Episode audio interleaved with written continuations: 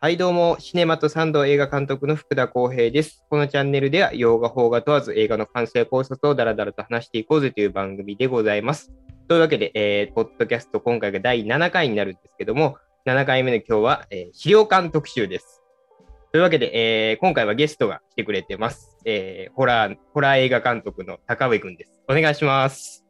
はい、どうも皆さん、こんにちは、こんばんは。えっ、と、ホラー映画を主に撮ってます。高上と申します。今日はよろしくお願いいたします。お願いします。というわけでね、まあまあまあ、ここからはもう普段の感じではい、喋っていきましょうということで、今回、まあ、資料館3ですね。あの、資料館ユニバース最新作、資料館3、はい。悪魔の聖なる無罪が、えっ、と10、10月1日からね、公開で、今日が収録日が10月2日なんで、まあまあ、昨日から公開してるということなんですけども。いや。ほんまやね、ちょっとね、早く見に行きたいなと思ってはいるんやけどうね、ん。まあなかなか、ね、まあ、とりあえず今回は、シリーズをちょっとね、乗っかって、はい。公、開に乗っかって喋っていこうというおいいことなんやけども。ね。あの、ちょっと今回ね、あの、これするにあたって、高上もちょっと、あの、軽くまあ資料館シリーズを見直してくれたと。あ一応ね、あの、そうそうそう、あのー資料館シリーズは、基本、えー、1、2、3、えー資料館、資料館、エンフィールド事件、うん。資料館のシスターまでは、まあ、前々から見てうて、ん。で、えーっと、ちょっとね、アナベルシリーズがちょっと見れてなかったんで、それをちょっとね、今回、えー改めて見か、えー見たというか、うん。そう。あのーねうん。そうそう演出面みたいなことは、後でまた、こう、このシーンが怖かったみたいなことは、あ後ではいまあまあ、ね、あの、ちょっと別で喋っていくとして、全体的にこの、まあシリーズざっとこう見てもうた見て、見返したときに、そのはい。ユニバースとして、最近ね、ユニバース方式が、はや、ね。マーベルを筆頭に、うん。まあ DC とか、まあこの資料館とか、あとはもうちょっとあの、不発というかの、呪いと言われてるあの、ユユニバーサルのホラーモンスターユニバースもああーはいはいはい。あの、ザ・マミーとか。りますけど、そうそう、一作ぐらいで終わってしまった。不評、不評で。そうあのまあまあ、ああいうね、ユニバース方式が流行りですけども、まあ、あの、ちょっとその資料館ユニバースとして、ざっと見たときに、こう、まあこ、これが良かったでもいいけど、なんかこう、いい印象、うん。印象というか、なんかありますか？えーっとね、この資料館ユニバースで見て思ったのは、うん。えっとね、まあ一番思ったのは、こうホラー映画でここまでシリーズをこう、こうなんていうのかな、物語の風呂敷を広げれた、うんあ脚本がまずすごいなってそうよね。思ったのと、うん。なんかこう資料館1作目がもうあれ単体でものすごい完成度が高くて、うん。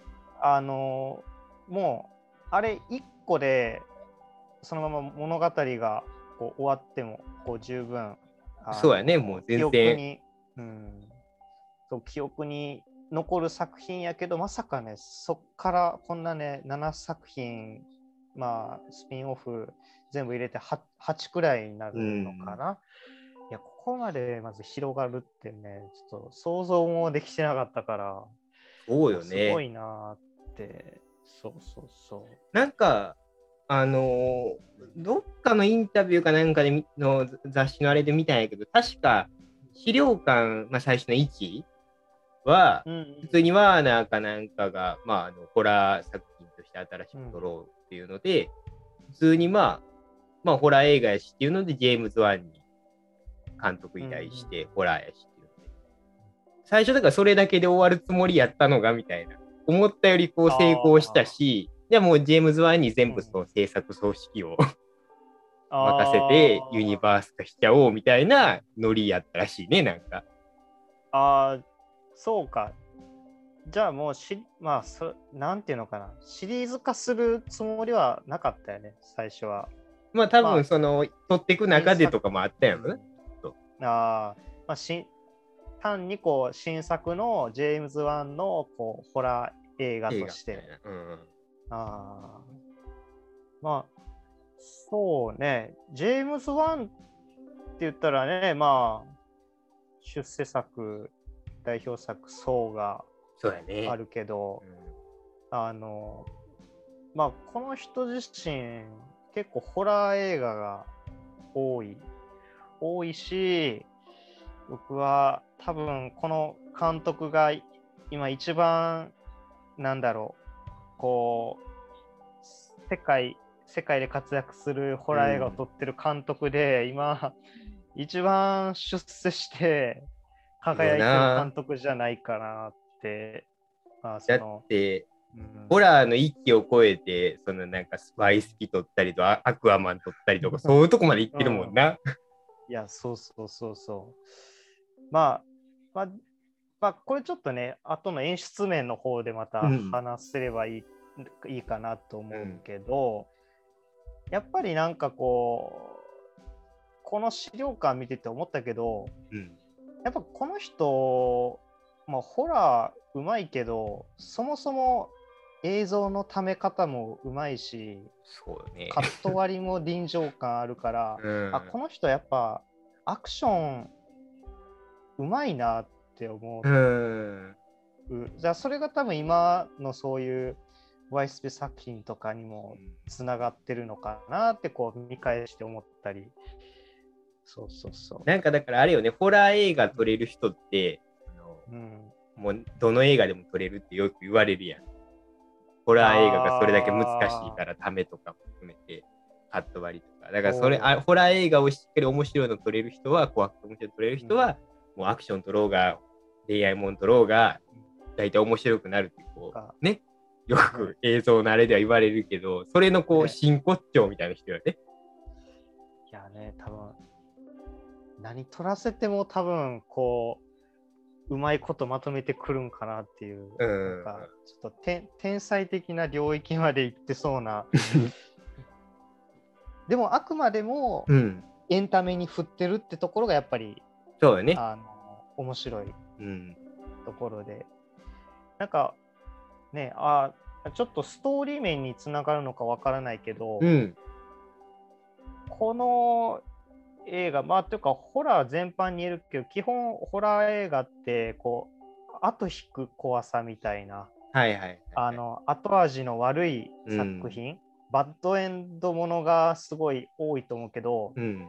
なんか、この作品は、こう、中盤までは、こうどんどんどんどん主人公たちが、こう、悪魔の、えーっと、そういう呪いによっうんて精神的に追い詰められていうくんっていう描写がありながら、うんこう後半でねこうウォーレン夫妻たちが、あそうやね。の一致団結して夫婦の力でこう乗り越えていくみたいなね。乗り越えてこう胸熱な展開が必ずあるっていう、だそこがなんかこのなんていうのかストストーリー的にうん、やっぱこう引きつけられるっていうかこのそうね。うん。資料館シリーズの面白いところなのかなっていうところはあるけどね。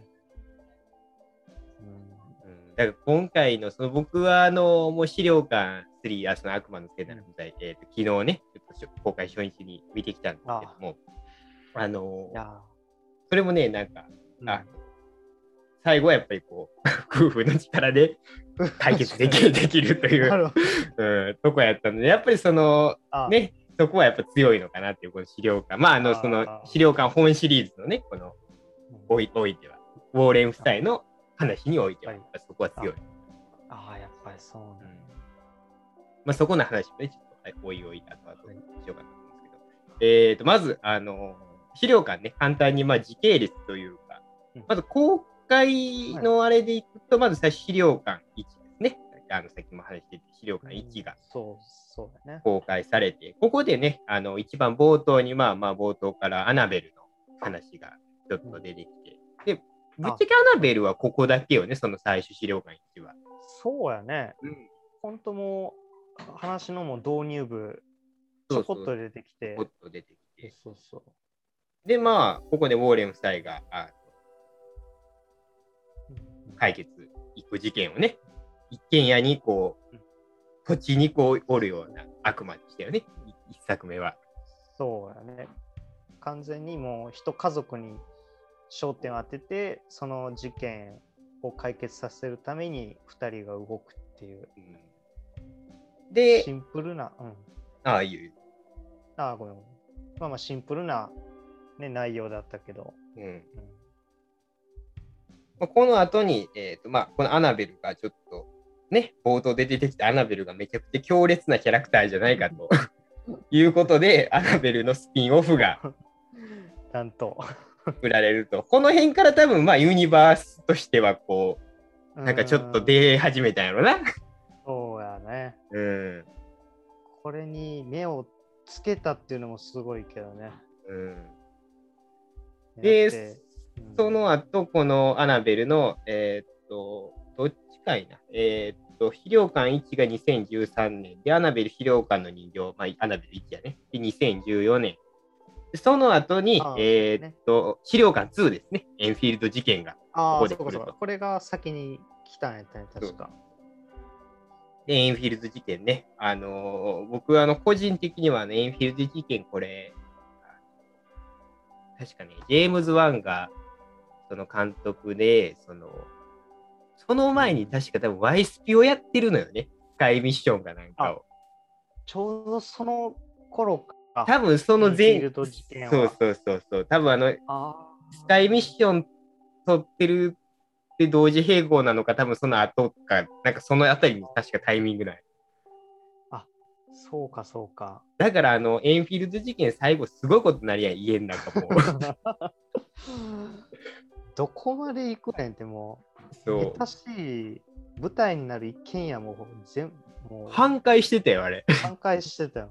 そうで、雷なんか落ちてきて、昨日な、あのなんかそう。あの木木がね、木が折れたら、あまあこれはあれか、あの、え、見てない人もいるんか。まあまあ、でもの聞いてる、過去シリーズはまあまあ、もうネタバレで言うていいんじゃないああ、まあね、うん。ど、どこまであの悪魔は暴れ回んねんっていうくらいやりたい放題がいく最後。いやあれがね、うん。ねなんかこすごかったな、あれは。う、どういったらいいの、こう、バイスピから戻ってきて、なんかそのままの感覚でやったやろ、お前みたいな。絶対そうやな。破壊衝動がやばかったやろ、みたいな。いやー、なんか、一作目のラストも結構その、ね、なんていうのかな、その片鱗をこう見せたような描写が、人は中浮は飛ばされるわっていうね、シーンがうん。ありつつも、さらにグレードアップして、グレードアップして。今度はもう建物がね、もうぐっちゃぐちゃにね、うん潰れまくるっていうね。なんか、あそうそうそう、なんかね、エイフィールド事件のラスト見てたら、うん。あのー僕あれ、あの映画思い出して、昔、えっ、と、と、えートビー・フーパーが監督したポルターガイストっていうはいはいはいはい。作品があって、うんあれのね、ラストもね、もうえげつないことになって、あの、もう家、なんだったら家がもう全壊して 跡形もなく消え去るっていう、まああれちょっと行き過ぎたけど、でもなんかね、あの面白す面白さとかうんワクワク感があった、このエンフィールド事件の。もうでもあれぐらいそうやりすぎって思っても、もう映画やし、まあ、ええけどな、全然。そうそうそう。ななんかね、あの、ワンは結構こう、じとっとした、うんこう、後引く怖さみたいなものがありつつ、2はもうなんか、よりエンタメに振ったような感覚があって、やっぱなんか、ちょっとね、方向性が、あの、そっち寄りになって、なんか見やすいなっていうか、見てて楽しいなってう。いうん感覚があったからな、このエンフィールド事件。2はだから、エイフィールド事件はなんか、あのまず悪魔が強烈やん。シスターが、あれがね、あバラクが。バラクがね。で、バラク以外にも、そのなんか、あの、へそ曲がりを男やけど、バカでかいやつ。あああいつとかうん出てくる。だからこう、結構キャラクターとしてね、いろいろ、ホラーキャラクターとして面白いのがやっぱ出てくるよね、あれは。そうやな、あの、ね、あの、あの家に住み着くおじいちゃんのそうそう、おじいちゃんの幽霊とか、そおったりとか。うーん、いやーそう、だからこうね、ああいうキャラクターがたくさん出てきて、う。うん。なおかつそれをこうミスリードするためにこううまく使って、そうやね。本当のね真の敵は、あのまた別にいるっていうねあのそうだからなんかその2点3点する物語もすごい面白かったし、うんまあねめちゃくちゃ嫌なな悪魔やったよね、あれ。なんか幽霊をもう操ってみたいな。いや騙してみたいうんいやもうこのこの映画では多分もうバラクが最強の敵じゃない？多分、な。ね。うんしかもね、このバラクに関しては、ちょっと一個あの、公開順で言うと一個すっ飛ばすけど、その後ね、資料館のシスターもね、この後スピンオフで作られ、まあね。バラク誕生の秘密を。資料館のシスターもは見たんやっけ？もう見た。うん。あのあれ、すごいお化け屋敷的な感じやったよね。そうそうそうそう。いやなんか、またガラッと雰囲気変わって、あれはね、なんかこう、ファンファンタジーに近い。だって最後、キリストの血で殺すもんな。キリストの血、毒斬りでこうやるやん。ブーブーって吹きかけて。あいや、でもね、僕、あのあの作品は、まあ、監督も変わり、雰囲気もだいぶガラッと変わるけど、うんななんだろう、あれはあれで、なんだ、あの、なんていうのかな、第一次世界大戦後くらいやったかな、あれって。そうやな、なんか。第第一次、あの、ほんまに古城で、うん。なあ、なんかこそうそうそう。あの、あれね、あの、爆撃機の爆弾で、こう、封印されてた、う、そうそうねあのそうそう。なんか、封印が解かれてみたいなやつよな、そう。解かれて、そうそう。なんか、ああいう、ちょっと過去に遡った、ああいう、なんていうのかな、ちょっとレトロチックな感じの、うんゴゴシックな感じの雰囲気とか、うん。あまたなんか新鮮でよかったけどね。そうやね。なんかあの、アトラクション、ユニバとかでアトラクションにしてほしいよな、あれ。ああ 確かにね、なんか、しかも舞台もちゃんとな、あの、ちょっとこう、修道院めっちゃ古い修道院みたいな、こう、設定で。うん、あれはなんかアトラアトラクション的怖さっていうか、なんかこう、あの、まあ、僕当時 IMAX で見たけど、うん。あれはね、4DX とかでやってたら、あーそっちで見たかったなっていうそうやな、こう、びっ感くり。シーンが多かったよね、こう、うんドーンって出てきて驚かすみたいな。そうそうそう。俺でもあうんの資料館のシスター一番笑ったあれやけどなあのこほんま最後の終盤の方でさ、あの禁じられた部屋みたいな奥入っていくやん。うん、で、あの、こう、ほんま最終盤の辺で、あの水の中からバラックがこう出てくるやん。こうやって。ああー、はいはいはい。ニューって出てくる。言うて、なんやその登場の仕方っていう、ちょっと笑ってもうたもん。そそれはありなみたいな。水の中から出てくるのみたいな。なんかね、あ、そう、あの、あそこで結構顔がこうくっきり見えるというか、うん。なんかあれ見たときに、なんだろう、インフィールド事件の時はめちゃくちゃ不気味やったけど、こう、こう見たらなんかちょっと、新しいマスコット的な。キャラクターに、確かにエインフィールド事件の時はなんか廊下の先に立っってるとかさ、あ、なそうんか部屋の隅にいるとか、なんかそんなんが多かったから、妙な不気味さがあったけどな。なんか結構、し使用感のシスターはあの、うん実力行使で首絞めに来たりするからさ、あれ。ちょっとなんか人間臭さがあったのね。そうそうそう。あの、攻撃の仕方が。そうそうそう。あれでもなんか女優さんすごいよな、あれ。顔。あああ、あれね、うん。あれ、どうしてね、やっぱ特殊メイクなんかな、ある程度こう CG 処理も。確かな、施な？んかメイキングかなんかを前見たときに、そのうんシスター役の人は、もともとだからああいう、うの鼻特徴やん、結構資料館。あの、うんあのバラク。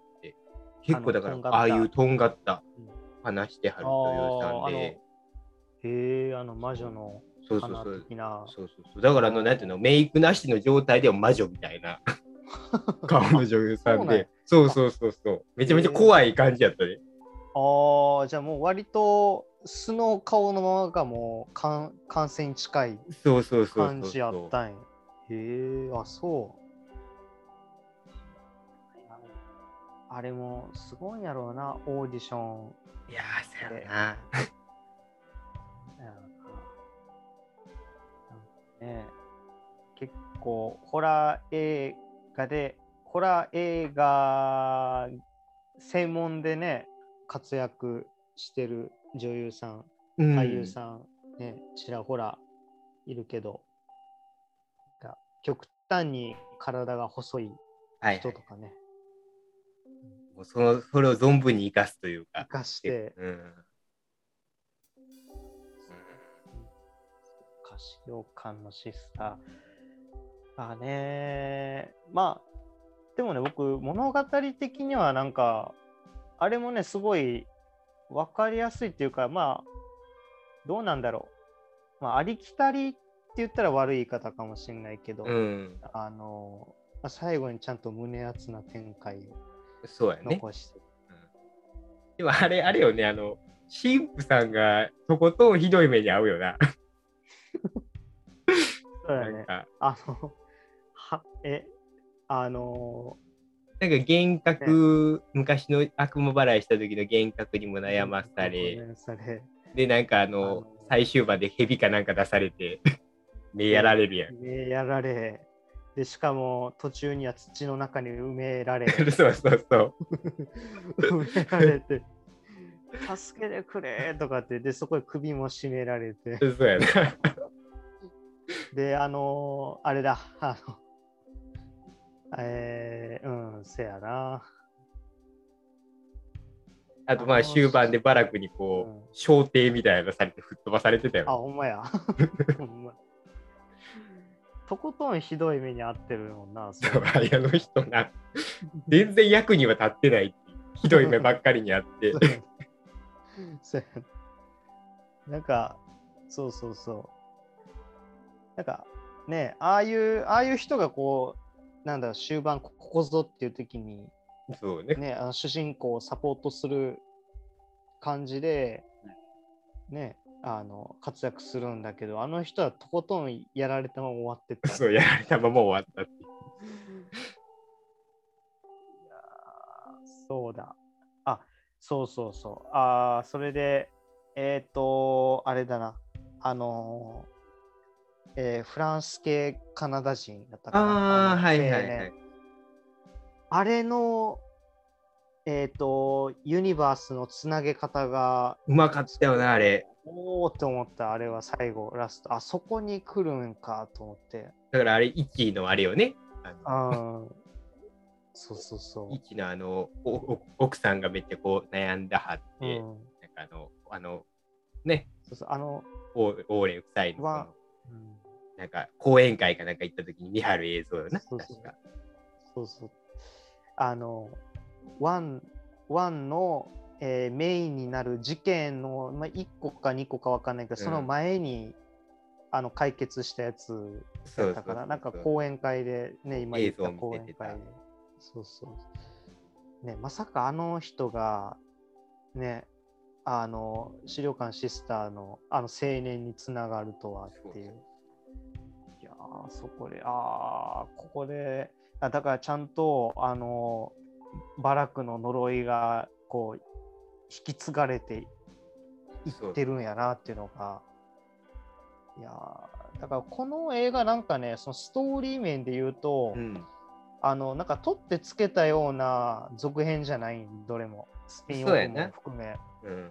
あのーまあ必ず終盤あたりでこう次にしっかりこう腑に落ちるようにつなげていくっていう、だから僕アナベルシリーズもあの何やったかな。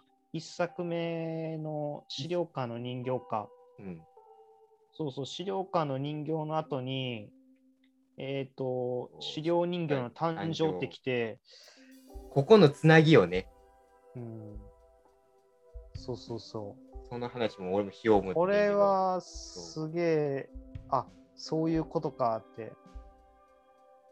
あのうん。ね、資料館1で、あ、資料館1じゃない、アナベル1で、あの、お隣さんで殺人事件みたいなのが起こって、うん、その殺人事件の、まだ犯人というか、おかしくなって殺した女は、資料館あアナベル2の生き残りの女の子やったっていう、キノコの女の子やったっていう。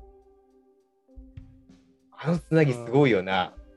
いや、あれ、そう、僕は、あ、そう、あの、アナベル2のラストの時に、おーって思ったもんね。うん。おどう、あの、このユニバースにつなげんのかなと思って。うん。うん、だってもうすでにアナベルっていう人形がアナベル1の時に出来上がってたからなんやろ。そうやな。うん、どういうことかなと思って。ねそのアナベルっていうなんていうのかな。そういうなんなんて言ったらいいんかな。アナベルに関係のあるものがあの2で出てきたわけでもなかったし、うん。あのてっきり僕2の最初にうん。アナベルの人形がポッと出てきた時に、うん。なんかまたなんていうのかなあのまた別のアナベルのなんかこう人人形っていうかうん。なんかそのアナベルの人形を作ってたあのおじさんになんか秘密があったのはいはかいはいはいな的なうん。感じだったけどでもそうじゃなかったそうじよなって。そういやこのいやねそういう意味では、資料館、あ、資料館じゃない、そのアナベル3、あの、資料博物館やんけ。資料博物館あれはなんかこう、ある意味、そのなんか、ある意味単独でこう、ちょっと浮いてる感はあるよな、うんなんか。そう、そうやね。あれこそ本当のスピンオフ感がそうそうそう。あったというか。これね、資料博物館。これは、まあ、まあ、一応ね、そのうん時系列的な話をすると、うん、あの、まあ、えっ、と、こう、ちょっとパンフね、読みながら僕も喋ってあけどー、えっと、オッケー1952年に資料館のシスターの事件があり、その後、えっと1957年が、えっとアナベル資料人形の誕生やね、アナベル2ね。で、1969年に、えっと死霊館人形、まあだから死霊館い、あとアナベル1やね、アナベル1。で、1971年に、はいえっと死霊館1。で、えー、1972年にアナベル3死霊博物館、今言ってるやつね。で、あ1973年に、えー、とまだ喋ってないけど、ヨローナ。あヨローナあー、その一年刻みなんや。そうそうそう。で、そっから4年空いて、1977年に資料館エンフィールド事件という。ああ。で、今回劇場でやってる、えー、と悪魔の聖なる無罪資料館3は、えー、と1981年やから、さらにその4年後みたいな。あそうか、そうか。じゃあ、今回の作品が時系列的にもこう一番新新しい。あーあー、なるほど。の中での、まあ、資料館博物、資料博物館はもう別物、まあ別物というか、なんやろな、あれ。これは、なん、なんて言うんやろう。あのーこれどっちかっていうと、えー資料館ユニバースキッズバージョンみたいな感じかな。そうやね、なんかちょっとうん。ちょっと子供たちだけでやしな、うんなんか。なんか、あのーなんかテイスト的にもちょっとファンファンタジーっぽさがあったっていうか、うお狼男みたいなのが出てきああ、たりとか出てきた、あったあった。うん、なんかね、こう、次どんなやつ出てくんねやろみたいな、なんかね、日本の甲冑着たね、ああ、出て。鎧の。あいつ何したかったんかよう分からへんし。あそうこの作品って全体的にそういう登場幽霊多いよね、なんか。そうそうそう。なんか急に出てきてはこうそれこそお化け屋敷的なお。化け屋敷的な出てきて驚かして、ええはい、退場みたいな。大丈夫みたいなもんかったよね。なんかね、ガチでなんか命取りに来てる感じもなかったよな。だよね。まあ、あ、でも、まだどうだろう。あの、まあ、楽しめたのは楽しめたけどね、僕は。そうやね、なんかその、うんこれこそまさにこうエンタメ作品みたいな感じよね、これは。。こう、割と、そう、やっぱ、さっきも言ったけど、子供向けに作ってる印象があったから、うん。割とホラーが苦手な人は、うん資料館ユニバースの中で多分これを見たらいいかなっていう感じがあるかそうな。やね。うん。こう入門、資料館ユニバースゆ入門編みたいなこう感じが。そうやね。こまあ、これ大丈夫やったらちょっとこうステップアップしていってくださいっていう。アップねうん。できる。ね今こうユニバースならではというかその例えばこの資料博物館でアナベルをもし気になったら、まあ、アナベルシリーズ行けばいいやろし。なんかこの単純にこの他のアイテムについて気になったらそのそれ関連のとか、まあ、資料館1とかあとエンフィールド事件とかそっち見に行ってもいいやろしみたいなね、うんうん、っていう見方はできるよそうだね。なんか、うん。なんかね、どれ、どれか一個にはまって、こう、どんどん見てって、うんこう、ね、は広がっていくストーリーを楽しむっていうのも、一つ、醍醐味やね、やっぱ。そうだからもうほんまにアベンジャーズシリーズのこう導入でアベンジャーズとりあえず見てくれみたいなね。で気に入ったヒーローの単独作品見てくれみたいなノリをね。見てくれ。いや、ほんま、ほんま、ノリ的にはそんな感じやね。うん、なんかね、そう最最初と最後だけこのつながりが出てくるとか、うん、ね、割とそういうのが多い。そううん、なんか流行りなのかな、その最近のユニバースもののこうつなげ方の流行りなんかな、なんかわかんないけど。あのねエン、単独って見せかけて、うん。エンドクレジットで最後ちょっと出してな。そうそうそうそう。今のハリウッドのユニバースものの流行りなんかなとかと思って。そうやな。でもなんかこうユニバース方式にするなら、なんやろ。ああれやね、ちょっと資料館シリーズにこうしてほしいっていうのはあるとすれば、あの、もちろんその、例えばババラクがシスターで、資料館シスターにこうな、うん。単独作でまた出てくるっていうのも、うん。お化け側が、悪魔側がこうね、こうあちこち出てくるっていうのもいいけど、なんかウォーレン夫妻以外に、例えばなんかあで何人かシープをだキャラクターとして出して、なんか各作品でなんかいろいろそいつらが出てきてつながってるみたいな人間側のその出てくる人も増やしてほしいなっていうあ確かにね。じゃないとウォーレン夫妻がめっちゃ忙しいやん。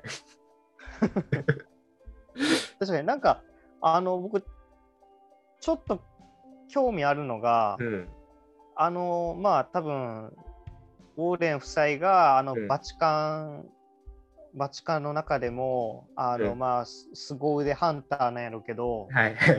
なんかもうちょっとこう、毛色の違ったさ、うんあの、悪霊ハンターみたいなのが、ね、現れ。ても、それこそ資料館のシスターでボロボロボロボロにやられた神父が こうね一皮向けて なんか経験を生かしてな。うん経験を生かして次こそはみたいなねなんかそんな登場の仕方したらそれはそれでおおって思うしあの、何やったっけ、あの、コンスタンティンみたいに、あの、何？うん、あれやあの、キアヌの、きりあなんかあの、あ聖剣メリケンサックみたいなのつけてあ殴るみたいな。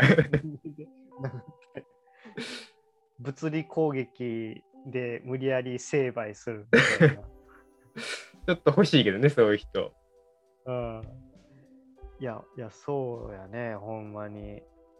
なんか、それ、それくらいこう、なんやろ、ちょっと突出した、ね、変わり者キャラが出てきてもね、うん。面白いなと思うんだけどね。なんかでも、そのうち、なんやろ、あの、資料館シスターの時にキリストの血が出てきたやん。なんか、あれが、うん。なんかこう、うん。ファンタジー要素がすごすぎて、そのうちなんかあの、聖剣とか出てきて、なんかエクスカリバー的な。これで悪魔をみたいな、すごいもんな。そういうことしてきてもなんかこう、納得はしそうやけどな、なんか。うん。うん、いや、急、急にだってさ、あの、なんやろ、えっ、と、山奥にあるうん孤立した制度、ああいう教会の話だったのが、いきなり聖書まの話にこう話が広がって。だだって、イエス・キリストの血やで。えー？ってなるよな。えもう一体何何千年前から保管されてんねんそれっていうしかもその、バチカン的にも相当大事なもんのはずやのに、そんなとこに置いてるんかよっていう。すごいもんなそれこそバチカンで保管しとけよみたいなやつやん、それい。やほんまやまさまさかねうん。あんな山奥にそんな伝説的なものが隠されてるって そらそらバラックもあのー血を浴びただけで消滅するわそんなんそう、一番最上級アイテムやもんな、あれは。多分このシリーズの中で多分最強の武器じゃない多分あれが。多分今後あれ以上のもんが出てこへんレベルよな、あれは。すごい。いやもうすごいというか、もうちょっと想像の範囲を超えすぎてて、ね、ああそこだけなんか、んって思ったけどね。うん あれだってなんかあの同行してたあのね、そうん時期にそのバラクにこうんう体入られるあの、ああ、お青年いたやんか。あの青年もあのキリストの血だっつって見たときなんかめっちゃびっくりしてたもんな、マジかよみたいな。クレイジーみたいな感じやって。ああ、確かに確かに。それほんまに言ってんのみたいな感じのリアクションやったもんな。ななんでイエス・キリストの血がこんなところにみたいな。ねしかも、まあ逆に言うたらほんで、あのイエス・キリストの血で封印したのに、またちょっとかけらをさ、まったら、あの青年に入れたわけやん、バラクは。それで復活できんのかよっていう、現世で。なんかね、あなんかそこら辺がちょっともやっとはしてるから、封印されたはずなのに、えーね、人に乗り移ってるから、うん。こう自由にこう活動できるっていうのもね、そうよね。あの封印された方は何なのかなとか、まあまあそこまで考えたらね、まあまあまあまあな、あかんのかもしれんけど、気にはなるよな。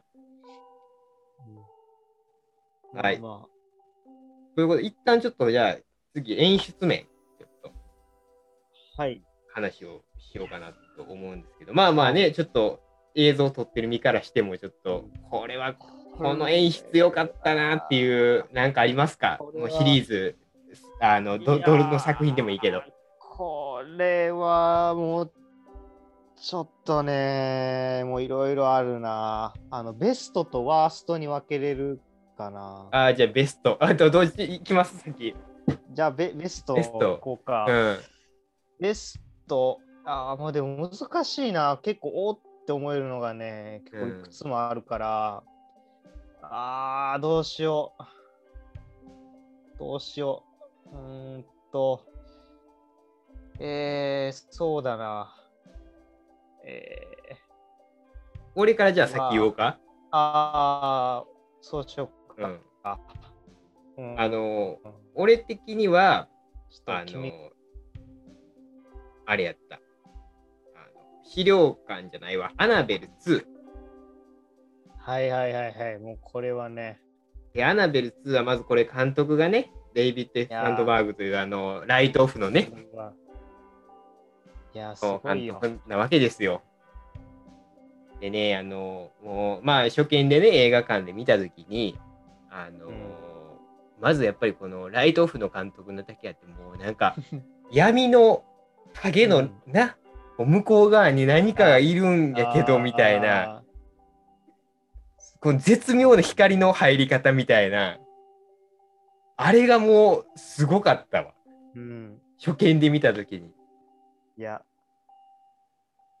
すごいよね。この監督はなんかこう、照明にただならぬなんかこう、こだわりを感じる ええ気がする。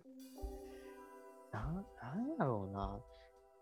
うん、いや、で、なんか、やっぱね、あの、 one、one 見て、うん two見たんやけど、あうんのアナベル1見たはいはいはい。ね、もうね、この人は、あの、なんやろ。やっぱ間の取り方っていうか、うん。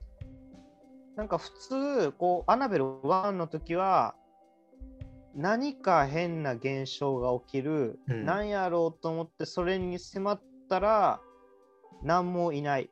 わーって驚かされるみたいな。うん。でもあ、この資料、あの、デビッド・サンドバーグの場合やったら、うんなんか変なことが起きる。なんやろうって言って見に行く。なんもなかったな。あれ、待ってよ。またなんか変なことが起きてる。見に行ってみよう。なんかある。でもなんもない。で、またなんか変なとこにある。なんかあるな。行ってみよう。なんもない。で、その瞬間、わーってこう来るっていう。なんかこう、3段階くらいに、来るような。こういろんなシチュエーションをあのなんていうのかなこう押し寄せるように一括りで来るあのうん畳みかけるような描写が本当にうまいうまいなとかもうへ変態変態やなと思うんやけどしかも、あの作品すごいかったのは、あの、資料館、本シリーズの資料館 1, うん。とか2とか、あと、まあ、アナベルの1もそうやったけど、うん。いわゆるその、まあ、昼間のシーンあるやん。夜じゃなくて。うん。昼間のシーンでなんかまあ人間ドラマ的なことがあったりとか、あのまあ呪いとかのことについてこういろいろ話すようなシーンがあったりとかっていうのは大体昼間に展開されるやん昼のシーンで。うんそこのあ。昼のシーンはまあ言っちゃえばホラー苦手な人的には絶対安心な時間やん。あ。あれを資料館あのアナベル2のあれはマジで昼間でも怖いっていうあの夕方とか昼間のちょっとあのね太陽の光とかが若干差し込んでるその向こう側にも何かが見えるっていう。あー。ああのあれか納屋のシーンそうやな。そうそうそう、ね、地獄よあれ。れもう、すごいよな。な、なんやろ。あの、やっぱね、僕、さっきも福田言ってたけど、やっぱあの人、光の 使い方がほんまにすごい、あの、まあ、うまいなって言ったら上から目線やねんけど、ほんま、こう、ゾワッとするわ。あの、うんあれは板の隙間から光が差し込んでて、うんでその光がこう途切れていくんよねこう徐々うんに徐々に。でその光が途切れるのがこうだんだん自分の方に近づいてくるってういう。んそしでそれを見ただけであ上に誰かがおるんやなっていうのが分かるってそのね段階がな、この。段階がやっぱもう光の光をこう光の描写を映像に落とし込むのがもうほんまにこの監督はすごいなって思そう。うんああ、まあ、俺がすごいと思ったのはやっぱアナベル。すごいと思った人のね、一番シリーズ、資料館ユニバースシリーズの中で恐怖度的にも高いなと思ったのはやっぱりアナベルっていうかね、やっぱ主人公がその、ね、うん。最初、あのー面白いのがやっぱ主人公が、あのー車椅子の状態で、うん。かなりハンデを背負ったうん。状態で、しかもあのー階段のさ、とこのあの、車椅子でこう降りはいはいる、あれ、あの、なんやろ、こう、逃げ、逃げ場のないというか、逃げ場のない感じがね。それこそあのパターンって最近やと多分高尾も見てあるけど、ランっていう映画あって、おかお母さんが見てない。ああ、あれね、見てないね、僕、見れんかってんあれ。あ、そうか。あれもね、なんかいわゆるその別にホラーじゃないけど、あれはサスペン、うん。まあお、おかんがやばい系のやつやけど、ああれも結局主ー、役が。そうそうそう、車椅子でこうに家から逃げようと思っても、この、あそこでこう手間取るっていう階段のとこでっていう。ごいよね。っていうか、あの、あのギミックに目をつけた監督、ほんまあ監督なのか脚本家なのかちょっとわかんないけど、すごいなって思うわ。だって、ねえ、車椅子生活送ってなかったら、あれを見ることとか使うことって、まあ、まずないと思う。あれ、昇降機みたいな。うんいや僕はたまたまそのなんだろうあの、まあ、自分の妹が障害持ってて、うん。ああいうのを何度か使ってるの見たことがあるからすごい馴染みがあったけど、うん。まさかあれをホラーの材料として使う使うと思ってなかったから、うん。あれは結構ね僕もインパクトでかかった。あのその今言った逃げ場のない恐怖っていう意味であこれを取り入れるかと思って。それでいて、あのね、さっき前言うてた、その影のね、影の演出でこうあ迫ってくる。うんで、やっぱあの資料、あのアナベル2すごいと思うのは、人形をある意味媒体として、途中から主人公をスイッチするやん。別の女の子に、後半で。あーうんあの、もうめちゃくちゃうまいなと思って、ああ、そうやな。あの親友みたいな女の子にそうバトンタッチさせて、後半はあの子、まあ、後半とかほぼ終盤やけど、うん、行ってうん最後まあアナベル1につなげる終わり方をしていくっていう、うんめちゃめちゃ全体としてめちゃくちゃ綺麗やなっていう。そうやな。なんやろうな。うん いや、これはすごかったな。やっぱ軍、軍を抜い、軍を抜いてたっていうか、うん俺的にもあれは、うんまあ、こうそのベストで言うとあれかな。ああ、なあのるほど。作品。まあ怖かった演出というか、まあまあ全体的にあそあれは怖かったな、あの映画は。ああ、なるほどな。どうでしょうか？なるほど。赤上ベストは。あのね、僕も、僕も、そうやな、あの、どれにしようか迷うって言ってた中に、さっきのあの、車椅子のね、階段上がる、あれは入ってて、はいはいはい。まあ、それが出てきたから、ちょっと今度違うもので、まあ、ベストね、ベストなところ。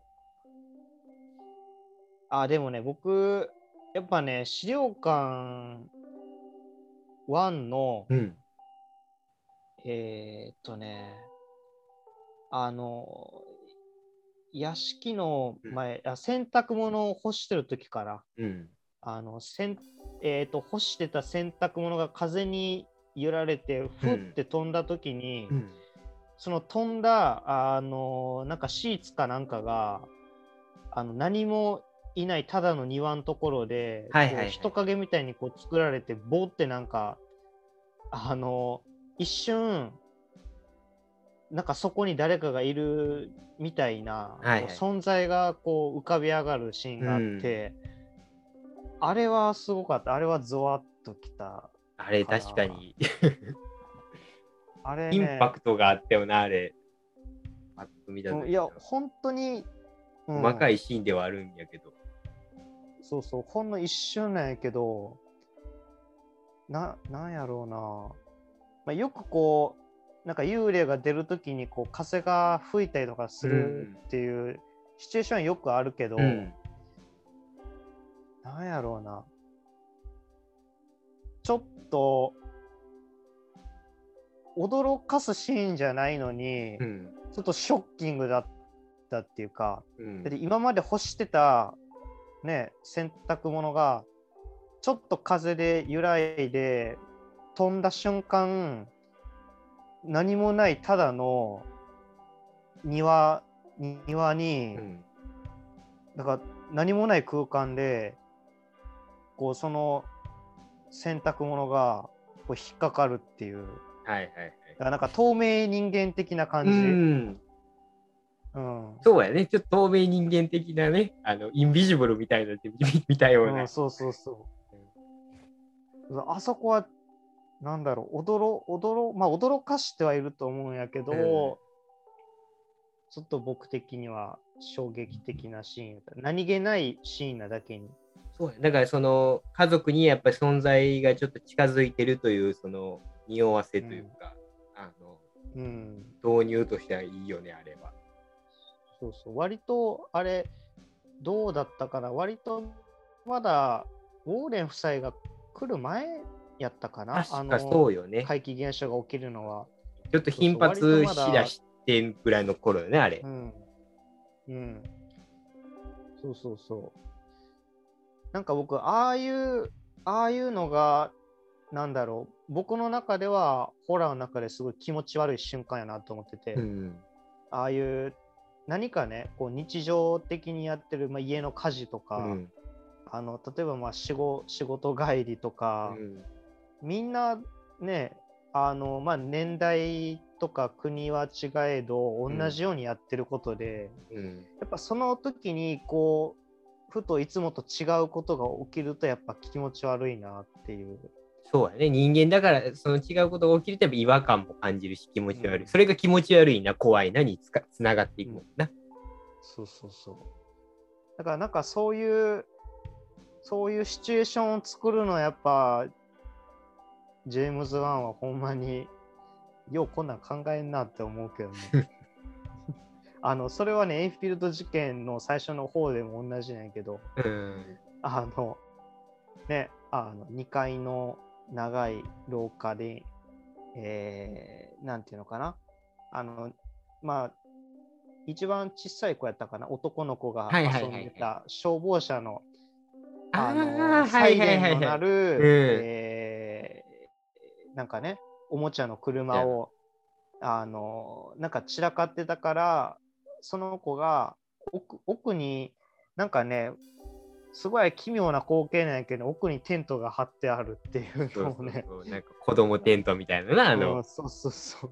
あれなんか海外ならではなんかなあれは。うん、なんか日本じゃなかなかね、多うん。分あんな大きい家じゃないからやと思うんやけど、あれをね、あの、廊下の奥にこう蹴ったら、ね、あの、こっちに向かってサイレン鳴らしながら走ってくるっていう、怖いよなあれ。あれ怖い。であれをね、カット割らずにワンカットで見せてるっていうのがまた一層怖くて、うんずーっと廊下のあの薄暗い奥になんかテント見えてるあの長い廊下をずっと見せ続けてるっていうのがまあやっぱ気持ち悪いそういうのが。確かになんか怖かった。うん、そうそうそう。だからなんかそういうところかな僕がこうベストとあまあベストとして、うんまあ、今2個言ったけどね。まあいや確かにエンフィールドはちょっとびっくりするのもあと普通にこう ななんていうのこう悪趣味やなみたいな恐ろ怖いなっていうのが多かったよね。そうやね。なんか、ちょっとね、笑っちゃう恐怖シーンもあったしね、うんあの警官の前で普通に椅子がギーって動いたりする。あと、エンフィールドあたりからあれよね、あの、なんか資料館特有のというか、なんか部屋をさ、登場人物視点でこうやってこう回して、あでー、視界が戻ってきた時にそこにおったりとか、うん。横におって、ブあーってくるみたいな、あのワンカット的な。ワンカット的でこう、こうやって戻しても、また戻って、うん。カットが戻ってきたら、バーンみたいな。うん。あれが多分エンフィールドあたりからその後のまあシスターやれアナベルのあスピンオフだけど増えた気がするな、あのカットは。うん、確かにね、なんか監督が変われど、あれに似たようなカットが、なんか必ず1個くらいはこう 入ってるような印象やね。そう資料館のね、資料館シスターでも、あの教会礼礼拝堂かな、なんかあそこで、ね、あの影がこう、ああ、のそうそうそうそう主。人公の背後に回る、あれもなんかこう、半周くらいぐるっと回ってるもんね。そうそうそう、半周は回ってるな、あれ。ほんで、うん一瞬なんもないのかなと思ったら、バーン出てくるみたいな。そうそうそう。うん。あもう、ああの映像ってね、なかなか新鮮というか、この資料館シリーズが築き上げた多分見せ方なんかなっていう気がするけど。特に多分、まあ、そのエンフィールドの時は、結局あの家が舞台やけど、ああいうなんか家のまた自分の部屋で普段の自分の部屋でまた見慣れた光景何もないはずのとこをこうさーっと映してのやっぱりこう何か出てくるというそう。怖さなのなきっとあれは。うん。せやな、やっぱな、そこの、なんていうのかな、何気ない、こう、一瞬、一瞬に、こう、ちらっと見えたりする恐怖描写、うん。この、ね、驚かせるシーンもあるけど、それまでの、あの、不気味な空間がね、やっぱ、全然ね。特に資料館1、2はその色が強い、うん強かったかなってね、思ってるから。うん。まあ、ベスト選べって言われたら、まあ、1のその洗濯物干してるところかな、僕はね。あ、で、もう一個プラスで言うとしたら、これも1やけど、うんあのーなんやろ、えっ、と、家の、うん。まあ、これもまたなんか庭なのかな。うん。あのーなんか2階の窓に、うん。えっ、と、誰やったかな。なんか、お母さんかな。誰かがこう立ってて、うん。それをこう、子供かなんかがこう見てるシーンがあって、うん。普通、その2階に立ってるお母さんが誰かの存在に気づくシーン、気づくかってやったら、うんその人だけを取ればいいのに、なぜかその人は画面の右端におって左端の誰もいない窓もこう映してるとか、うんもうもうあれもすごい気持ち悪い。いなんかいるかもしれないみたいな。そうそうそう。あのだから奇妙なね、そのサイズ感が。実際のところ、その例えばそのカットでは霊的なものは何も出てこないけど、悪魔的なものは。でもいるかもしれないとこう、ひ見る人に思わせる。そうそうそう。うん。そう。いやなんかああいうところかなっていう。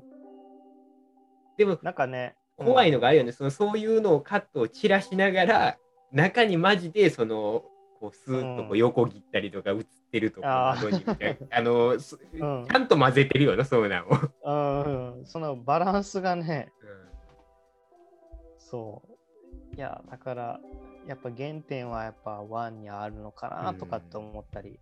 まあやっぱりワンは完成度としても高いよね、やっぱり。うん。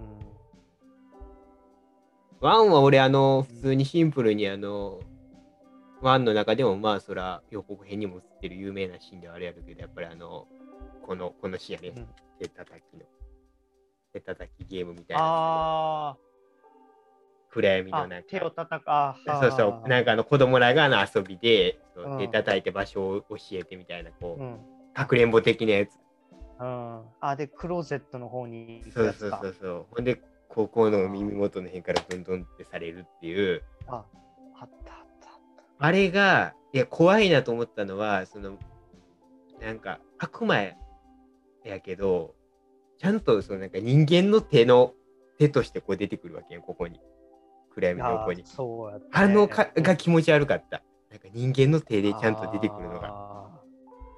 やっぱあのまあワンもそうやけど、うんあの悪魔がまああの登場人物たちに幻覚を見せるっていう意味でも、うんあのあえて人人間の手として出てくるってところもやっぱり理にかなってるしね。うん。うんそうやね、あそこもシンプルに怖かったな。あれもね、今まで手叩いてたの、一体誰やったみたいなのが分かるところもね、ゾワッとくるしね。そうそうそう。うん逆に、そのワースト、ワースト難しいな、ワーストなんやろ。だからワーストはもう決まってる。ワーストポイント。もうね、まあ、まずワースト作品はもう絶対これって決まってる。あ、どうぞどうぞ。何ですか、それは。そもそも。もう、僕の中でのうん。ダントツワーストは、えーアナベル1です。あー、まあまあまあまあまあ、わかわかります。アナベル1は、ほんまに物足りなかった。うん。な、なんていうんかな。あの、いや、なんかいろいろシチュエーション頑張ろうとしてる。うん。シチュエーション頑張ろうとしてるし、僕、あの、1の時に、えっ、と、なんか地下、地下倉庫みたいなところで、うん。エレベーター閉めようとしても、閉まらんっ何てやつね。回もこう開いて閉まらなくて、結局地下倉庫に戻っていくっていうとこ、うん。とかああいうなんか地下倉庫のほこほこりっぽい感じとかうわここ絶対通りたくねえなっていうあの雰囲気とかうん。はすごい良かったけど、これはすごいなんか全体的にはいはい。それこそさっき言ったなんか変なこう例えばえっ、とレえー音楽にノイズが走るはいはい。あっなんやろうと思っていったら、なんかもううん驚驚くみたいな、うん。なんかこうワンワンパターンな感じが。うん、で、これワーストっていうのはね、えーっ、とね、とにかく悪魔をはっきり見せすぎてるっていうのが、俺もそこは確かにワーストであげるならそこよね。ちょっとあんまりにもモンスター映画みたいになってるな、あれ。まず 思い思いっきり、なんやったらもう、なんやろ、全身、うん。全身？そのまんま出てくるもんね、ワンは。あのだってあれやもんな、その言うてたそのエレベーターのその地下倉庫のシーンでこう、そう。閉まらなくてこう迫ってきよるやん。うんなんか天井の壁とかは張りながら来よるやん。うん、入りながらあれはもうなんか別物の映画よな、あれ。なんかな。ほんまにね、うん。いや、せっかくあんな怖いシチュエーションなのに出てきたのがあれやったらね、ちょっとギャギャグかと思うねな、なんか。と ねなんやろなあのファンタジーすぎる気がした。うん。そうそうそう。なんかその、どう言ったらいいんやろ。アナベアナベルのスピンオフなわけやん。まあ言ったら。うんで、アナベルっていう、まあやったら見た目インパクトも怖いな、あの人形があるわけやん。人形っていう、こう結構、ホラー映画、ホラーアイテムとしては結構、でかいあの人形っていうのは。うん。その後のやっぱりアナベル2のでそう出出来を見ると、やっぱりその、せっかくアナベル人形っていうのがあるのに、あれをあまり駆使せずにうん悪魔本体を出しちゃうっていう、そこよね、なんか。うん。ああ、そうやな。うん。なんか、うそうやねんな。うまい、うまいこと、その小道具として生かしきれてない感じがあって、そうやな。うん、とりあえずこうビビらせるために出してるような感じがして、うん、ちょっとどうかなっていうのはあったかな。まあでもね、そんな中でも、うん。あのーこのアナベル1のうん。隣の家で殺人事件が起こるっていう、あれはね、すごい良かった。うんあの、ね、あの、寝室から隣の電気がポッとついて、ね、えっ、と、隣の家の出来事やから、もうもちろん音も何も聞こえないっていう。そしたら急に向こうでなんか返り血みたいなのがバッてこう向こうで飛び散ってるっていうのが見えた時ゾワッときたけどねあれはおおって思ったけどあれがピークやったかな僕の中 確でかに。あのシーンがピークやったかな。自分の中での恐恐怖として捉えられる瞬間は俺別にワーストではないねんけど、あの、うんゴミ箱に捨てるやん。アナベル人形。ああうんで、引っ越しして新居にまたアナベル人形あるやん。戻ってきてるやん。うんあれが、あの、別にそのなんかワースト要素ではないねんだけど、いやもうチャッキーやんと思ってもうて、確かになチャッキーで何回も見た光景や、これっていう。チャッキーみたいに戻ってくるやん、こいつみたいな。うんちょっともう面白い要素なんかな、ずっとやると なんか、こう、そう、必ず持ち主のもとに帰ってくる。そう帰ってくるっていう。あれ、チャッキーやな、あれは。うん。お前、いつの間にそんなとこ紛れ込んでんねんみたいな。そうそうそう。そうなんかね、あの人形があの段ボール箱から出てきたときちょっと笑ってもらったもんね。なんか、お前いつの間にそこで隠れとってんみたいな。えー結構頑張って動いたな、みたいな。うんで、ねあの、まあもちろん悪魔も出てくるけど、あの人形が、こう、ひょこって立ち上がるシーンとかもあるかああ、あら、シルバーったあった。うんなんやろな、あれ、なんかちょっとアナベル人形のこのなんか、設定というか、固まってなかったのかな、あれ。ああ、それはあるかもしらんな。うんだって実際アナベル2はちゃんとあの、なんていうの、あの、孤児院の、まずその経営者のあの、うんおお父さんが死んだ娘がみたいないろいろそのいきさつがちゃんと語られるから設定としてもちゃんと組まれるけどうんなんかアナベル1の時は本当にただの呪いの人形みたいな品みたいなそこしかなかったからかなそうやね。何か悪魔的なものが宿ってるみたいなうん。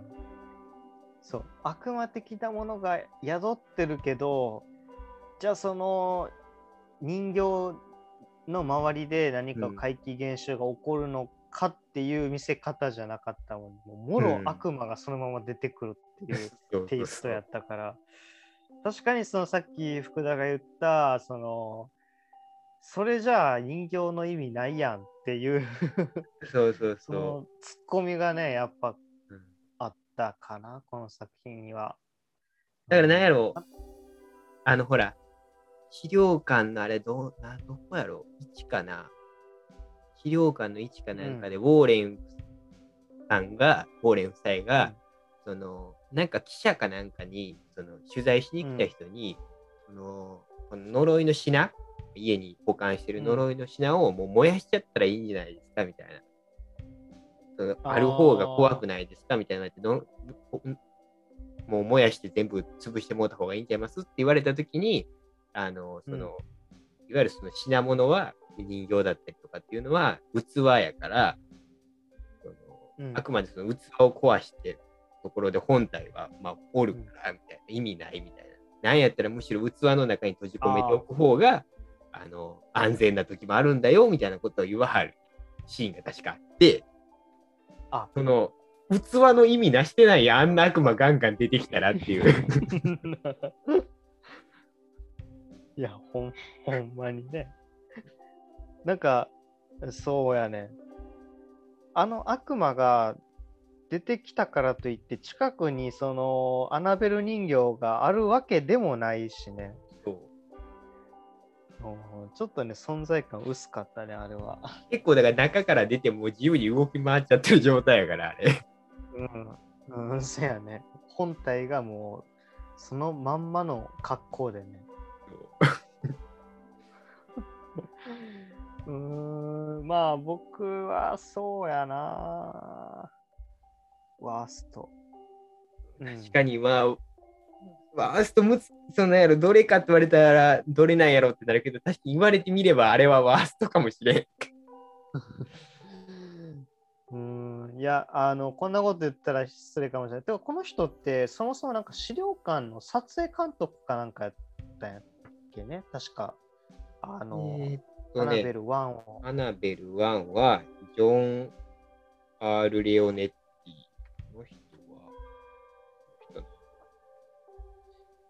違ったかな？なんかね、撮影監督やった。はいはいうん、なんかね、確か、あ、違うかな？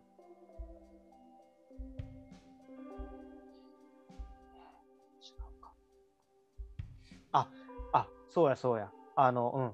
資料館の、うんえー一作目の撮影、撮影やった人、カメラマンやね。はいはい。うん。そうや。が監督してるわけね。あ、そうそうそう。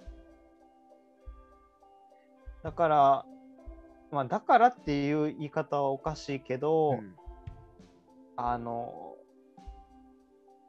うん。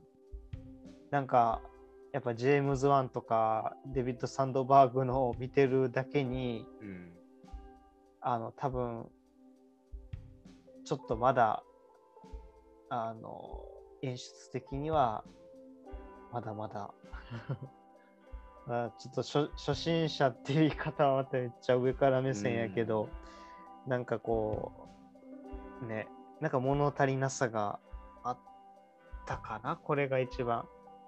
そうやな、なんかなんもなやろうんなんかね、僕、うん、終わった、終わった時に、僕、このアナベル1が終わった時に、最初に、こう、頭の中思い浮かんだ、こう、言葉が、うん。しょうもなっていう言葉やったあの、特にね、その、終盤の、こう、逆に悪魔に立ち向かっていく的な、はい。そのね、あの、リベンジする展開があるわけでもなく、その特別思い入れのある、その登場人物でもない、その、引っ越してきた先の図書館というか書店の店員ああ、そうやな。うんのそうそう、あの人にそこまでの思い入れがないか、あの人が犠牲になって最後死ぬところにね、感動が全然なかった。なんかふーんで終わったというか。うん、それやったら、まああの人とのその下りをもっとこう、ちゃんとしっかり組み立てるべきやったよな、人間ドラマとして。うん、そうやな。そうそうそう。あそこもなんかすごい中途半端やったし。それとかなんかその、もっとな、そのなんやろ、ユニバース的なあれでこう、うん例えば資料館1に出てきたとか、そういうキーキャラクターとしてこう、ユニバースをこう、まあ、なんかこう、通して出てくる、キーキャラクターとして前から出てきてて、その人がここで命を落とすとかやったら、こうなんか、来るものはあるやろうけどな。ああ、確かにね。そうやね。そこまでのつながりがね、あんまりちょっと感じられなかったかな。うん、確かに、あホットでキャラクターではあったわな、あれは。突然出てきてみたいな感じやったもん。うんうん。ちょっとね、出落ち感が。かな。演出か。演出。いや、でもね、もう、いや、まだまだあんねんな。なんかこう、これ、これ良かったっていうのはあんねん、めちゃくちゃ。でもなんかそれ言い出したらもういつまでも喋ってまうかもしれんな。見ながらやともっとこれ、これこれっていうかな、うん出てくるやろうけどな。うん。そうそうそまあ、普通に個人的にあれだったらあれかな、エンフィールド事件のパッと思い出した今言うあの、さあの部屋の十字架が全部うん逆,、逆さ十字になる。ああ、はい、これはまあ普通にあの演出として普通にかっこかっこいい感じはあったよね。なんかああ、そうね。そあの、うこうそれこそ部屋をここうギューって見回すカットで。うん。うん。うん。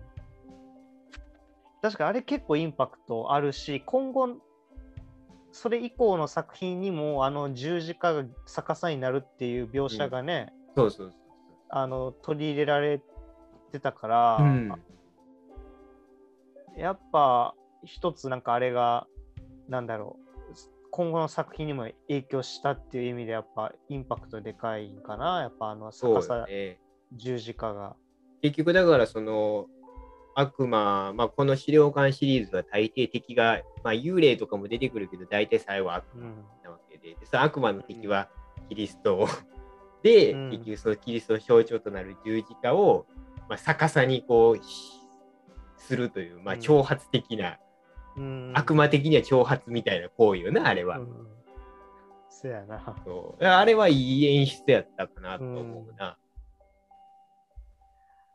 そうやな。なんか、ね、あのシーンは、インフィールド事件の予告編でも出てきたかな。確か逆さ。の十字架になるのは。うん。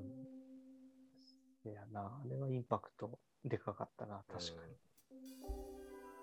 はい、ということで、えーとまあ、演出はこんなもんで言い出したらいろいろキリがないですけど、はい、そうですね。まあ、あと最後ちょっと、まあ、新作のね、えーと10月1日あ公開の、はい、資料館3悪魔の杖なら無罪。まあ、これも、まあ、僕はちょっと見たんで、ネタバレになるんで、ちょっとうん。ここではあんまり言わないんですけど、まあ別にこの高め的にこの資料館3に対してでもいいし、まあ、今後、まあ、ユニバース的なことも含めて、なんかこういう演出があってほしいだとか、こういう流れがあってほしいとか、こういうお化け、ゆ悪魔が出てきてほしいみたいな、こう、そういうなんかあれば。そうやな。えー、っとね、今後。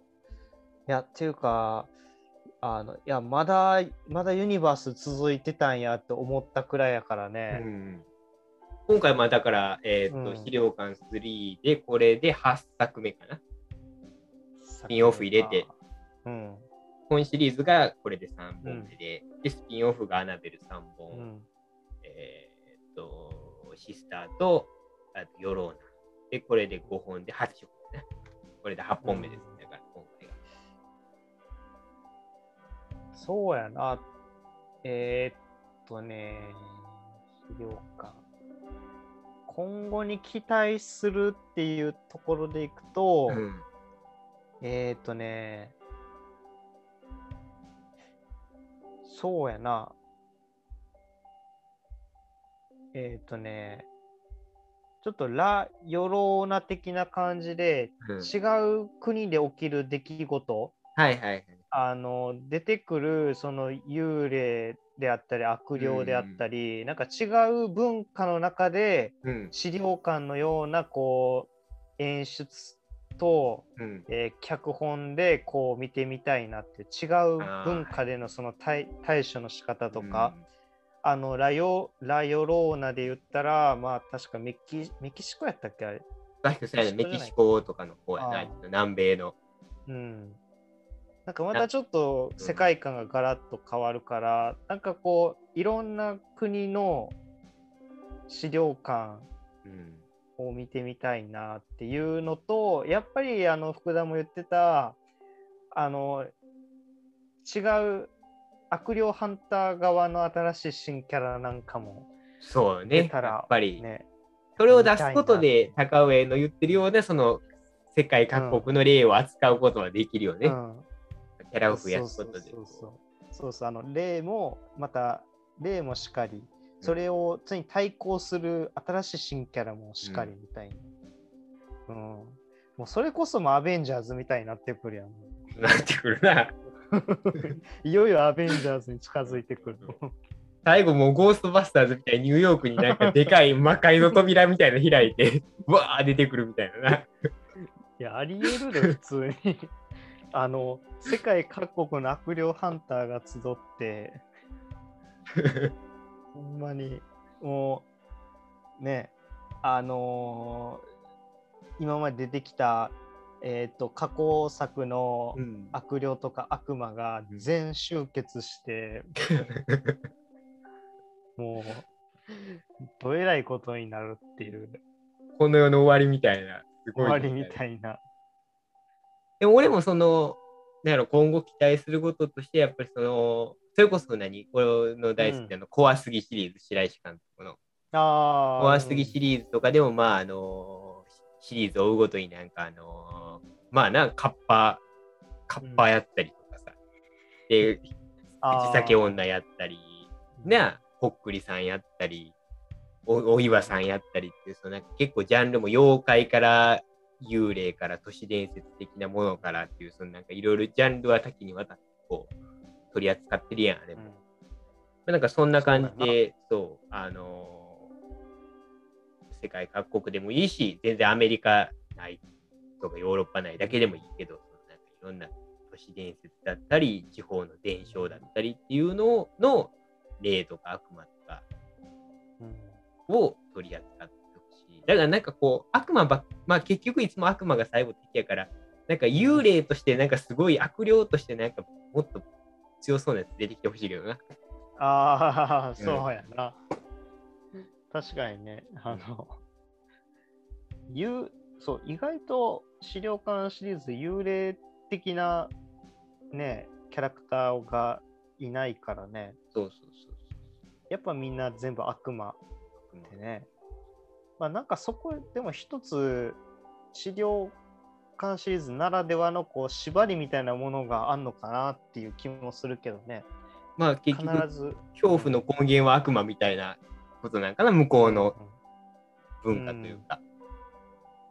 なんかそんな気もするし、うん。なんやったら日本版の資料館も作れるんやったら見てみたいし。そうよね。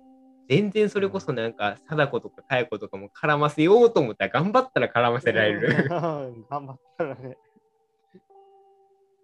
全然コラボできそうな感じではあるけどね。だってそれこそ、ね、貞子 VS かや子のああれだってね、そうそうあの、あの、うんな、あの、二人な。そうあの二人、そうそうそう。あれ出てほしいよな。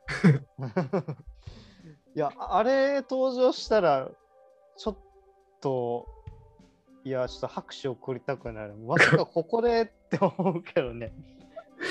いやバケモンにはバケモンをぶつけるんだよ。だよみたいな。うん、あそうそうあ、あれくらいのキャラが資料館に出たら、また、あの、なんだろう、テイスト変わって面白いなと思うよね、そうやな。うん。うん。うん。確かに。せやな。でも確かにそのやろ、ウォーレン夫妻がなんかこう、うん、悪魔、太刀打ちできるような悪魔が出てきて、で、そこに助っ人みたいな形でまあもう一人来て、うん。で、そいつがそういうあバケモンにはバケモンぶつける精神のやつで、もう別の悪魔やったりとか別のうん。幽霊を召喚して、うん。相打ちさせようみたいな、そうやな。俺ちょっと見たいけどな。まあ、見てみたい気持ちはあるけど、だからといってアナベルはみたいにはなってほしくないよな。モンスター、モンスター映画に。モンスター映画にまでは行ってほしくないっていうのがちょっうんと、まあ僕個人のあれかな。ちょっと、うん、なんか願いではあるんやけど。まあ純粋な、資料館シリーズやっぱり純粋に、そのね、作品によってそれはばらつきとか、その恐怖のいろいろあれはあるけど、まあ、資料館シリーズ、やっぱりそのエンタメ映画として全然こうな、大人から子供までみんな見れる映画としても、恐怖の度合いというか、がまあ、めちゃめちゃ怖いシーンもあったら、あこうみんなが見れるレベルの怖さというかな。どう言ったらいいんだろう。うまいこと言い言いにくいけど、そこはちゃんとちょうどいいから、そこはちゃんと保ってほしいかなとなるな。そうやな。ああのシリーズって、え、R 指定の作品はなかったっけ？確か。確かな、それこそ多分、あれちゃうかな。アナベル2は確か R してやっていいあ、そうかそうか。あれね、あの、体真っ二つになってるもんね、そうそう確か。確かあれだけちゃうかな、まあ、R あそれ以外は多分 R して多分今回のも接ついてないか。多分あれだけやと。あ多分あの、多分絶あ。対あの、冒頭のあそこ、冒頭とかの辺のシーンうん。のせいやと思うやつ、絶対。はいはい。まあ、そうやろうな。ぼうん。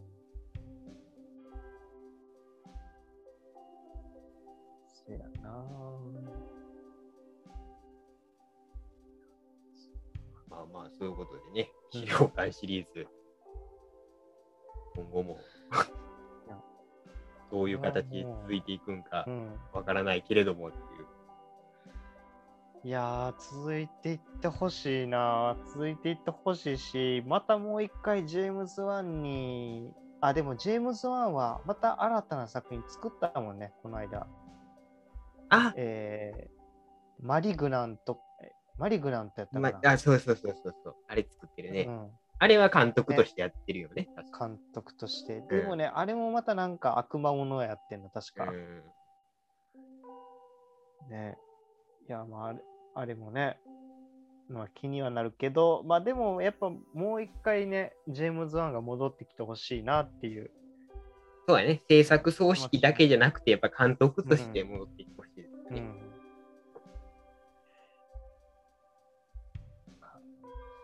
シーズン。まあ小ネタもね、結構、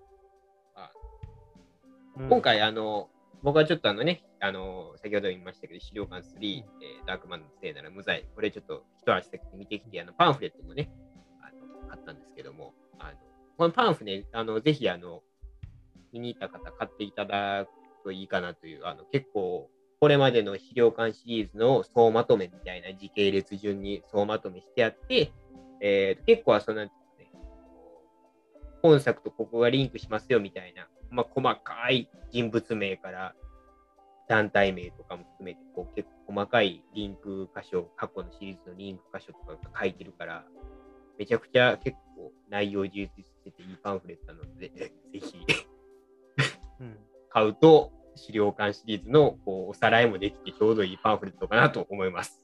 ああ、これは買わなあかんな。あの簡単に言うとあの僕の感想としてはそっち来たかみたいな資料館3でしたね。あまり多くは言えないですけどそっち来たかあ、そっち来たか。あの。なんやろコラム的にども多分書いてる人がちょっといるんやけど、多分もしかして予告編でちょっと予想をしてる方もいるかもしれへんけど、今回だからその悪魔の取りつかれて殺しをしてしまうと。ある青年が。うんで、いわゆるそうんの裁判になって、あの、いわゆるこの裁判になったときは、いわゆるその物証として、ね、証拠をいろいろ出さなきゃいけないから、悪魔の存在を証明する、例えばなんかテープであったりとか、そういう証明するものを出さないといけないから、け証拠を、うん。ものとしてちゃんと目に見える形で、それを、あの、証明するっていう話なので、どっちかというとちょっと探偵物的な、あの、パンフにもここにも書いてるんやけど、あのなるほどね。推理して探偵物的な、そっちにも話が広がっていくわけよ。そうなんや。まあまあ、そうなんやとか、そうやろうと思うけどね、予告編を見る感じ。そうそうそうあそこが、なんていうのかな、めちゃくちゃ新鮮。まあ、なんやろ、資料館1とか2とかでもちゃんとその調べるパートはちゃんとあるやん。ーうん、うん、そうやね。あの、そこがどっちかいうともう、いろんなところにこう結構、家を、いわゆるそのなんか、家、今までは家がこう舞台となってたけど、そうじゃなくて、こういろんなとこに飛んでいって、いろいろ調べて、っていう。そう。うん。で、そこのいわゆる推理パートの部分が結構しっかり尺が取られてるからあなおかつ交互にちゃんと怖いシーンもちゃんとボンボンぶち込んでくるしみたいな。あそこら辺の、まあ、安定感っていうか、そうやね。だからなんやろ、こう、アナベルシリーズとか、シスターとかの見てた時の不満点みたいな部分ももちろんある部分があるけど、そこはないというか、ないないわけではないけど、まあだからね、さすがスピンオフじゃない本シリーズやなみたいな。あじゃあ、その、ふ福田的には、今回はその満足度で言うと、まあ、結構、な。なんかまあ、高めではある。ただ、人によってそのなんやろ、推理要素的な、探偵要素的なものが入ってるから、ちょっと資料館に対してそういうものは望んでないっていう人も多分いると思う。うん、だからそういう人は多分、ちょっとこれは合わんかったってなる作品でもある。ああ、なるほどね。ただシリーズとして一辺倒にはならず、いわゆるこう新しい試みとしてそういう形を取ってるっていうのは、あのめちゃくちゃ、まあ、今後シリーズ続けていく上ではあの、ただただ悪魔が出てくるだけじゃなくて、そういうあのパターンを変えていってるっていうのは、俺的にはまあまあ評価できる点かなと。おおこそうやな。なんかね、僕ちょっと、まあまあいいか。まあでもどの道ね、見に行くから、まあうんあんま多くは聞かれへんけど、うんあのーちょうどね、なんかこう、今までのシリーズから方向性を変えて挑戦したっていう作品で言うと、それこそね、ジェームズ・ワンが自分の作品で一番出世した、ソーのね、はいはいはい。最新作の。えースパイラルね。うん。スパイラルこそまさにその今までのソーのああいうね、サバイバルゲームからちょっと切り離して、今回はあの、ね、推理ものっていうか、ね。あの事件の謎に追っていくのを刑事側からの視点で描くっていうね、やってたけどまあそこに近いよね、でも。まあ言ったら。うん。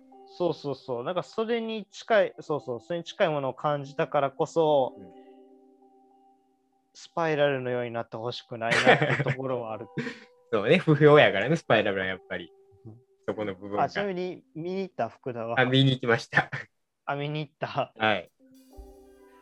まあまあまあこれはまた違う時に話そう資料館じゃないからまあなんかそうならなければいいかなってちょっと新しいものに挑戦しすぎた感になってなかったらいいかなってう、んそうやな。なんかまあまあ、ほんまに、あの、推理要素っていうのは、こう一つの、うんあの、あれにはなってくるから、まあ、そこに乗れるか乗れないかという。あなるほどな うん。であと、まあまあ、悪魔関連の話、しっかりというか、まあまあ、ね、今回も出てくるので、テーマとしてね、そこら辺ももちろん楽しめるし新しいその推推理もの、けうん。警察のその捜査捜査ものとしてもそうそうそう。楽しみますよっていう。なんかこう、ウォーレン夫妻がこう、事件、事件現場というか、その、その青年のこう足取りとかを追っていって、そこにこうあー。関連する事件とかを調べていって、そこに現場に足を出向いて、でそこでもあの、ほら、奥さんの方があの特殊能力持ってるやん。あのちょっと霊感強い。うんでその奥さんの方がちょっと特殊能力で、事件当日のこの、同じ時間にこう、パッとこう意識だけそっち行ってみたいな。あで、それでこう、ーはい追体験していって、こう、あ、ここにこれ、こうなったんや、みたいな、解決していく。あーなるほどねあの資料館1の時みたいな感じかな。あ1やったかな？違うか。2 2か。だから奥さんだけがこう、ちょっと見,、見えるから。うん。そこがまあ面白い要素ではあるな、うん。あとは普通に、あれかな、悪魔以外にも結構、なんかカルト的なことやったりとうか、ん。なんか魔女みたいな要素ちょっと新しい悪魔だけじゃない、新しいそういう要素も入ってるから、まあ今後なんか何かしらユニバースとしてキャラ、キャラとしてというかなんか出したりしても、まあまあ、なんやろ、怖いもの要素としてカルトとか魔女とかっていう、そのなんか呪術みたいなな、あそういう部分も出てくるから、それはまあシリーズとしてめちゃくちゃこう新しい風にはなるんかなと。ーうん。あの世界にそういうものがあるという、その、あーそうそうそう。あ、そうやな。まあ、毎回ね、同じことをやっててもね。そうそうそう。毎回だからただただ強力な悪魔が出てきて対峙するだけではやっぱ面白くないから。あーっていう意味でもやっぱそういう、な試みはあるんや、その新しい、そのちょっと絵代わりさせる要素もありつつ、ありつつ。で、まあ、あの、変わらずあの資料館っぽい、かなん。かね、うんあの、それこそあの、こう、ゆ回すカットやったりとかっていう、そうそうそう、うん。なんかそういうちょっと資料館っぽさみたいな部分も結構あったから、まあまあまあ、普通にまあ、ファンやったら楽しめるんかな、みたいな。ちょっと手厳しい人やったら多分ちょっと手厳しいこと言いそうやなっていう作品ではあるけど、あーあー、そうか。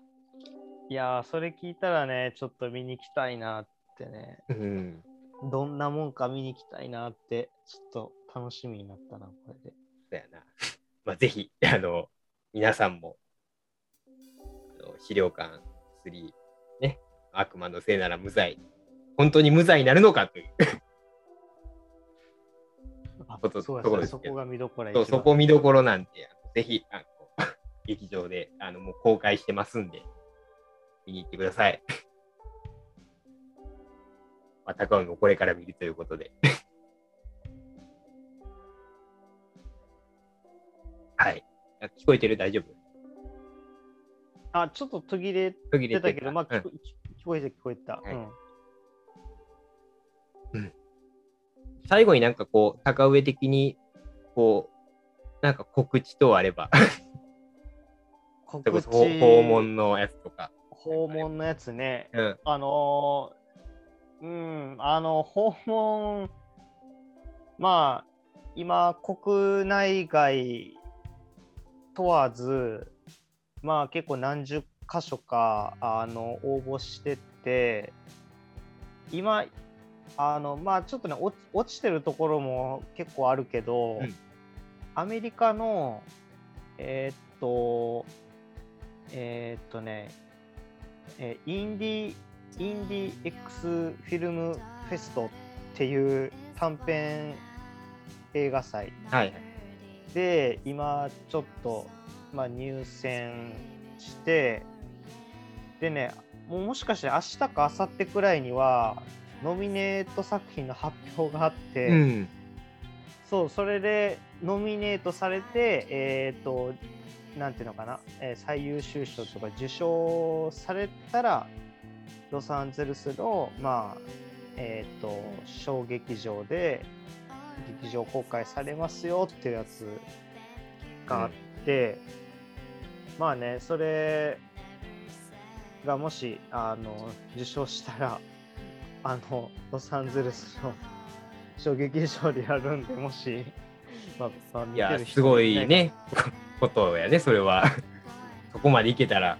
うんももしね、あのー公開されることになったら、ぜひ皆さんご覧くださいっていうのを言おうとしたけど、まあ、逆に日本国内の方があそうですよ。一応訪問はどこで、どこで見れるかというか、YouTube とかにも上がってるよね。あそうですね。あのえっと、僕、僕が、えっと、入ってる映像集団文化ものっていう、あの、えっと、団体があるんですけど、それの、えー公式 YouTube チャンネルの方でも本編えー見れるんで、ぜひはいよかったら皆さん、あのご覧ください。だね。えっ、と、文化物訪問とかで調べたら多分出てくるのかな。ただ、そうですね、うん。あのカタカナで文化物って打ってで、まあ、でも多分、カタカナで文化物って打って、そのチャンネルを見たら、うん。あのすぐに訪問は出てくるんで、わかりました。そこからぜひ皆さん、あのはい。結構ね、じわじわと来るようなホラーなので、まあまあ、訪問ぜひ見てくださいということで、はい、はい。よろしくお願いします。お願いします。ほな、今日はとりあえずこんな感じで、あの、ね、えっ、と、ポッドキャスト、えーと、シネマトさんのポッドキャスト第7回、はいえっ、と、資料館についてね、ちょっとかなり長々と いろいろと喋りましたが、あの、ゲストは、長かったね。うん、喋ったな。まあ、ということで、ゲストは、えーとホラー監督の高上くんでした。ありがとうございました。ありがとうございました。はい。それでは、ポッドキャスト、えっ、と、シネマトサンド第7回、えっ、と、資料館特集でした。また次回お会いしましょう。さようなら。